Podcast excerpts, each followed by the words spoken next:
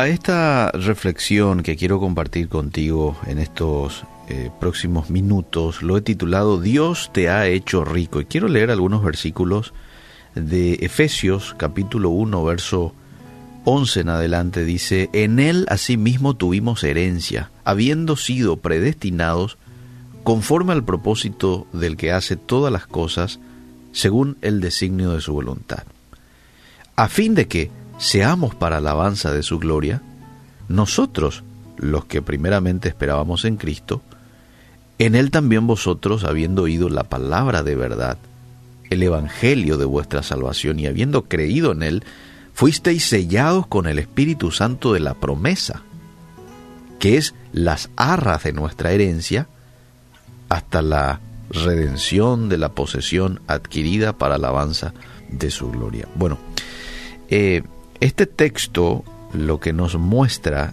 es de que debido a la gracia de Dios hemos ganado algo realmente invaluable, si es que lo vamos a ver desde la perspectiva eh, humana, ¿no? Somos ricos, somos ricos.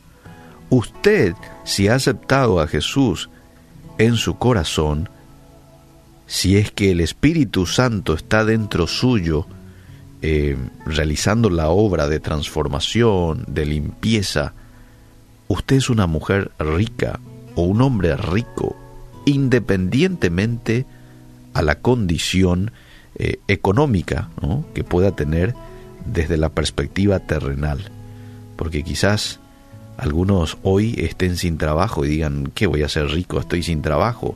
No, pero es una riqueza espiritual y ya te voy a, a demostrar, enseguidita nomás, de que ninguna cantidad de riquezas terrenales puede compararse con la salvación. Ninguna. Ninguna. Entonces, si lo ves desde esta perspectiva, independientemente a que tengas o no un auto, tengas o no dinero en el banco, tengas o no trabajo hoy aquí en lo terrenal, si le tenés a Dios en tu corazón, sos un hombre o una mujer rico, rica. Y te digo porque en la salvación, Dios número uno, nos liberó del poder del pecado. Aunque nuestra condición permanece, el pecado ya no nos gobierna. Hoy sos una nueva criatura donde habita el Espíritu de Dios. Y sabes que tenés un poder dado por Dios para resistir la tentación y obedecerle a Él. ¿Qué te parece? no es un talento tuyo, no es una capacidad tuya, es una capacidad que te da el Espíritu Santo que vive en vos para resistir la tentación y vivir una vida que a Él le agrada en obediencia. Lo segundo que la salvación nos da es de que nos une con nuestro Salvador. Desde el primer momento en que nosotros hemos creído, hemos estado viviendo en Cristo y Él ha estado viviendo en nosotros, por lo cual estamos sellados en Él por el Espíritu Santo. ¡Wow! Somos libres del poder del pecado, nos unió con nuestro Salvador. Número tres, nos hizo parte de su familia. Mira qué privilegio. Dios, el creador de todo lo que vemos y de lo que no vemos, de las galaxias, ¿sí? de los planetas que el ser humano se entera que existen y aquellos que no se ha enterado que existe, porque no hemos descubierto todo. Bueno, el que creó todo eso es tu papá.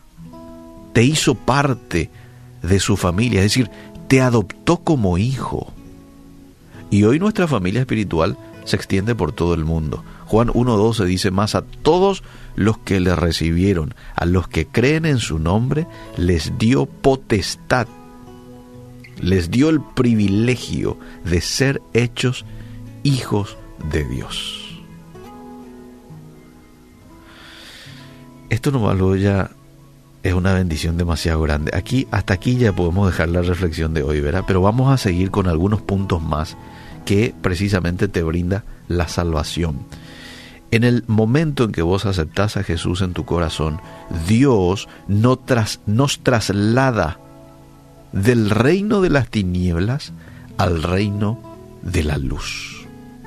El reino de las tinieblas que incluye este mundo y a todos sus habitantes, ¿sí? aquellos que no son salvos, que están bajo el dominio de Satanás. Eh, pero cuando alguien recibe a Jesús como su Salvador, su hogar se convierte en el reino de la luz. Lo pueden ver en Colosenses 1.12 y otros textos más. Colosenses 1.13 dice, el cual nos ha librado de la potestad de las tinieblas y nos ha trasladado al reino de su amado Hijo, en quien tenemos redención por su sangre, el perdón de sus pecados. Esta es otra bendición que tenemos con la salvación. A partir del momento en que recibimos a Jesús, en nosotros, vos sos un ciudadano del cielo llamado a servir como embajador de Cristo. Segunda de, de Corintios 5:20. Embajador de Cristo. Mira qué importante. Pero sigamos. Con la salvación también Dios nos dio una herencia eterna. Las preciosas promesas de la Biblia hoy son parte de mi derecho de primogenitura de tu derecho. Ah, mas nos espera en el cielo donde ese derecho no puede desvanecerse ni contaminarse. Nos da una herencia eterna. Y por último, con la salvación comienza un proceso muy lindo, que es el proceso de la santificación. ¿Qué significa santificar? separar para el uso de, de Dios y hacer santo. Con nuestra cooperación, el Espíritu Santo actúa para transformarnos a la semejanza de Cristo. Comenzamos el proceso de santificación, nos da una herencia eterna. Tenemos el perdón de nuestros pecados. Nos traslada del reino de las tinieblas al reino de la luz nos hizo parte de su familia, nos unió con nuestro Salvador, nos liberó del poder del pecado. Cuando la vida te presione, amable oyente, cuando de pronto el desánimo asome a tu vida, quizás puede ser el día de hoy, en estos días un poco más adelante, pensá en las riquezas de la gracia divina. Y te aseguro, el desaliento va a desaparecer y el gozo espiritual va a tomar control. Seamos conscientes de esta realidad. Somos ricos. Decí un poco conmigo. Soy rico. ¿Mm? Soy rico. Gracias Dios por la riqueza de la salvación. Gracias por regalarme a un compañero que resulta ser el Espíritu Santo que prometió no dejarme nunca, estar conmigo hasta el final. Eso es una riqueza, ese es un privilegio demasiado grande. Que Dios nos ayude a valorar esto todos los días de nuestras vidas.